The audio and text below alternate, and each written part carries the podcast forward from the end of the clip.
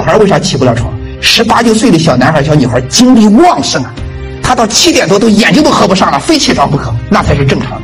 可是他到八点还起不了床，你都知道他晚上在干嘛？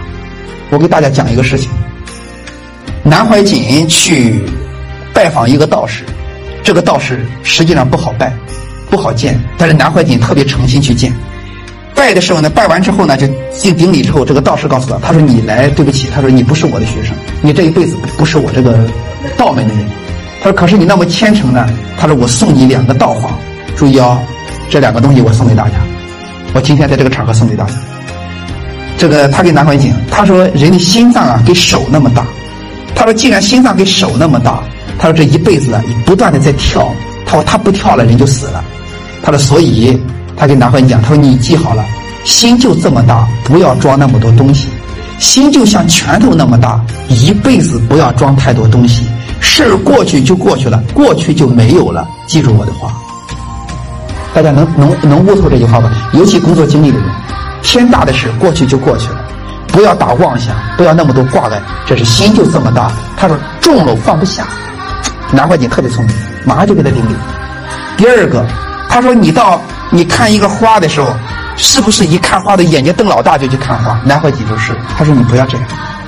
他说你看这个花，这个眼睛一瞪这个花的时候，他说你的精气都吸走了。他说你不要这样。他说你呀，以后再看花的时候，心神往内收。大家好好体会这句话，心神往内收。一看万里江山，比如说咱北京好多好风景，站在八达岭长城，好家伙，阳光，夕阳西下，万里江山。那个时候，他说：“你看的时候，心神不要随他走，一推搭走。”这个道士讲，他说：“对花无益，就是对你的精气走了，散出去了，对他无益。花也吸不走，但是你都散出去了，干嘛？”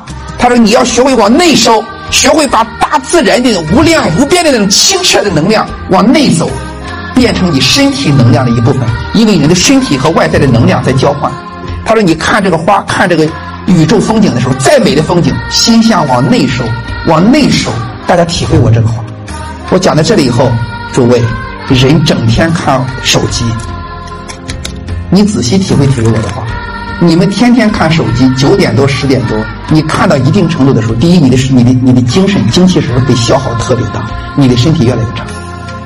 第二个，整天看网上那个两三百字的东西，你的专注力会非常差。正常，我们读一本书，四五十万字的书，二三十万字大部头的书，它让你全身进入那个书的状态。我讲的有道理吧？而你整天看那个一两百字，现在的很多年轻人连一两百字的微博他也不写，都是转发别人的，加俩字叫什么呵呵啊，类似于这样的搞法，那不写东西。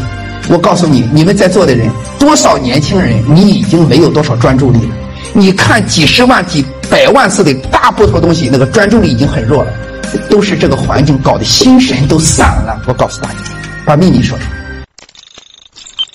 感谢您的收听，现推出郭继成老师精讲四书《大学》《论语》《孟子》《中庸》四书课程。获取课程，请关注公众号 a b a m 六九六，回复“郭继成”三个字就可以订阅课程。